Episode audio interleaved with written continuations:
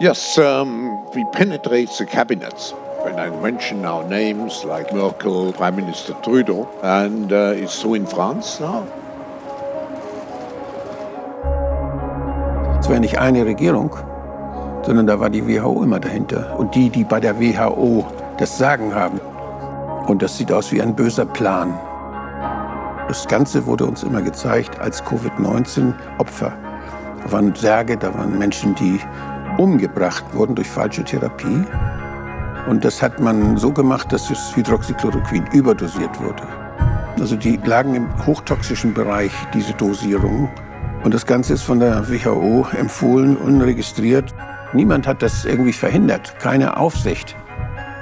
Das sind ja tödliche Studien gewesen, die dann ja auch schnell abgebrochen wurden, als man darüber redete, als das in der Öffentlichkeit diskutiert wurde. Dann war plötzlich Schluss. Dann die WHO gesagt, wir stoppen das.